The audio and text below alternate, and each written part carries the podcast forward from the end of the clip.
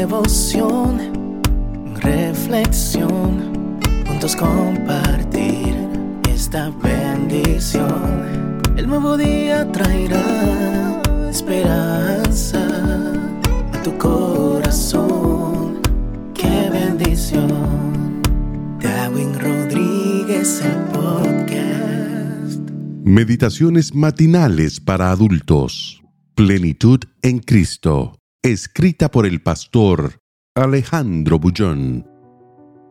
Optimismo. Entonces Caleb hizo callar al pueblo delante de Moisés y dijo, Subamos luego y tomemos posesión de ella, porque más podremos nosotros que ellos. Números 13:30. Caleb era optimista, un santo optimista un hombre con una extraordinaria visión de futuro.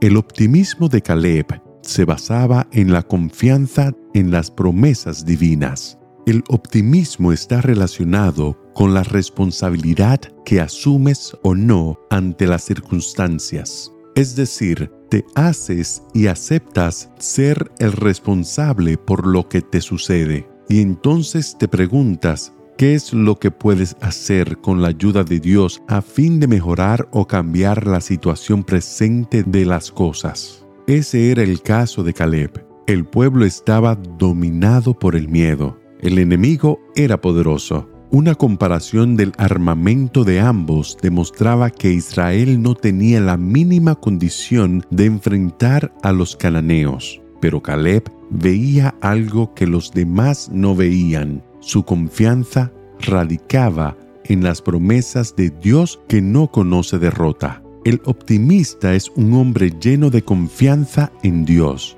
Por el contrario, el pesimista se siente impotente frente al mundo o incluso frente a sí mismo y espera a que las circunstancias externas cambien para hacer alguna cosa. La confianza en Dios llevaba a Caleb a reconocerse como causa cambiante de todo lo que los rodeaba, mientras el pueblo temeroso y pesimista se sentía el resultado de las causas exteriores. Mientras vivas en este mundo, los desafíos y las circunstancias difíciles siempre estarán delante de ti. No existe jornada alfombrada solo de flores. Dios jamás prometió a sus hijos que los libraría de los problemas. Lo que les prometió es que en los momentos difíciles Él estaría con ellos, sosteniéndoles frente a los embates de la vida.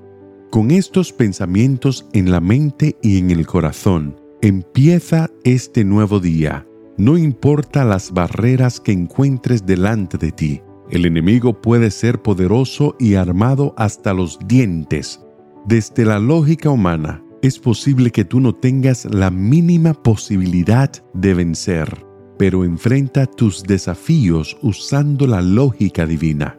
Confía en el Señor y como Caleb, di, subamos luego y tomemos posesión de ella, porque más podremos nosotros que ellos.